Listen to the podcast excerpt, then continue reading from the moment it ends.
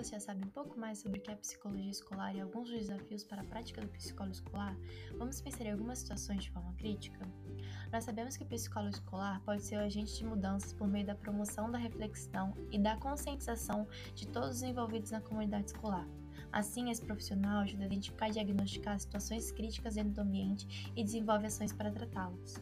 Analisando o curta Lark, que foi mencionado brevemente na mesa redonda, queremos te convidar a pensar: quais são os desafios da atuação do profissional psicólogo dentro desse contexto? Como poderia ser o trabalho do psicólogo com a comunidade escolar para promover a recuperação da cor, não só dos alunos, mas também dos professores dentro da escola? Quais são os limites do psicólogo como agente de mudanças dentro desse sistema? Que tipo de políticas públicas a psicologia escolar poderia ajudar a construir para estimular o desenvolvimento humano e a educação conscientizadora?